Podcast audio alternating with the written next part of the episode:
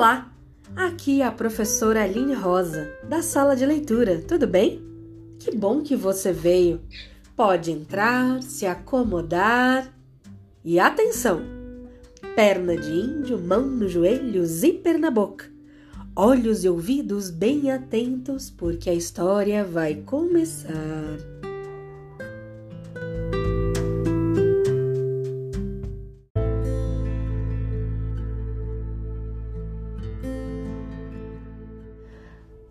As lágrimas de Potira.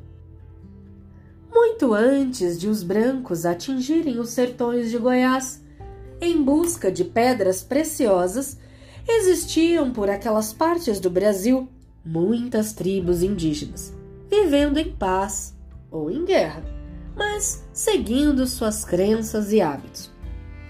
Numa dessas tribos, que por muito tempo manteve a harmonia com seus vizinhos, vivia Potira, uma menina contemplada por Tupã, com a formosura das flores, e Itajibá, jovem, forte e valente. Era costume na tribo as mulheres casarem-se cedo e os homens assim se tornassem guerreiros. Quando Potira chegou à idade do casamento, Itajibá adquiriu sua condição de guerreiro não havia como negar que se amavam e que tinham escolhido um ao outro, embora outros jovens quisessem o amor da indiazinha.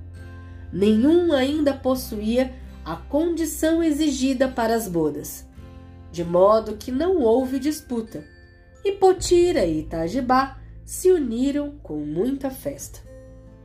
Corria o tempo tranquilamente sem que nada perturbasse a vida do apaixonado casal. Os curtos períodos de separação, quando Itajibá saía com os demais para caçar, tornavam os dois ainda mais unidos. Era admirável a alegria do reencontro. Um dia, no entanto, o território da tribo foi invadido por vizinhos cobiçosos, devido a uma abundante caça que ali havia e Itajibá teve que partir com os outros homens para a guerra.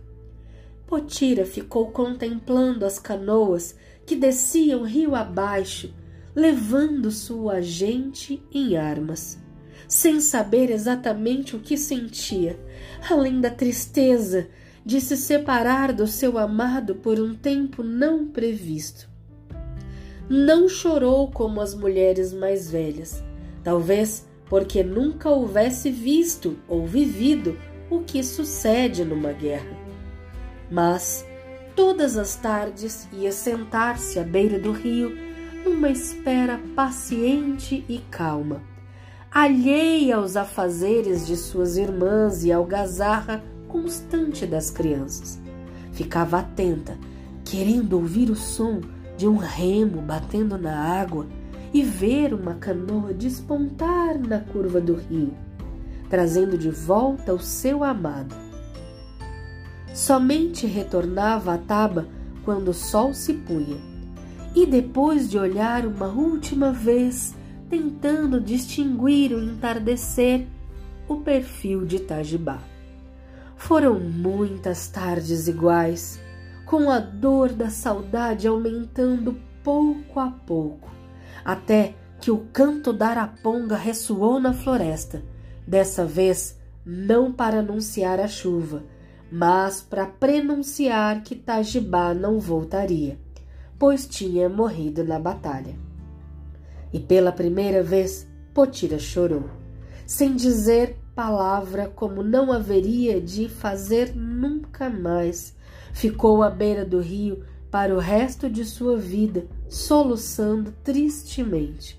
E as lágrimas que desciam pelo seu rosto sem cessar foram tornando-se sólidas e brilhantes no ar, antes de submergir na água e bater no cascalho fundo.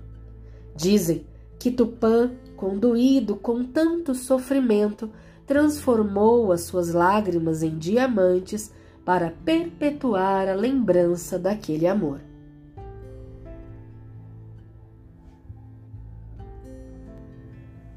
As Lágrimas de Potira, uma lenda indígena.